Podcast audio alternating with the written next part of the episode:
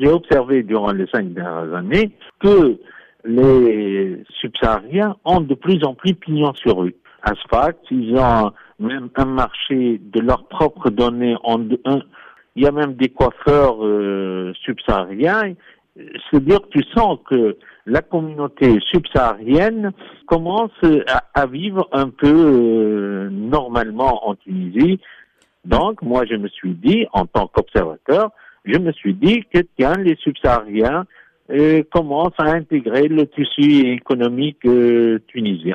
Mais est-ce que c'est le cas aujourd'hui avec le discours du président Kaïs Saïed Le discours du président, du président tunisien a pris tout le monde par surprise alors qu'on croyait que la Tunisie tolérait la présence euh, subsaharienne d'une manière ou d'une autre, le discours du président vient pour dire non, la Tunisie euh, n'accepte pas d'offrir un territoire de substitution à ces subsahariens qui cherchent à, à aller en Europe et le fait même de dire que nous allons appliquer la loi, ça veut dire que nous allons euh, rapatrier ces citoyens subsahariens, ce qui n'était pas la position tunisienne avant le discours du président. C'est-à-dire, nous sommes passés d'une situation de tolérance par rapport à cette présence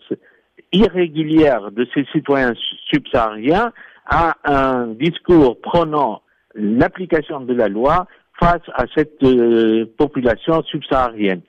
Et comment réagissent la plupart des Tunisiens?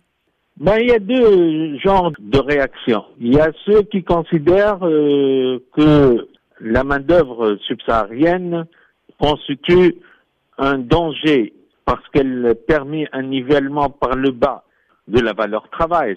Et il y a ceux, il y a la société civile, il y a les, les militants des droits de l'homme qui prônent l'équité pour tous et ces gens-là ont été euh, sont partis de leur pays à cause des guerres ou d'une situation instable et par conséquent la Tunisie doit être une terre euh, d'accueil.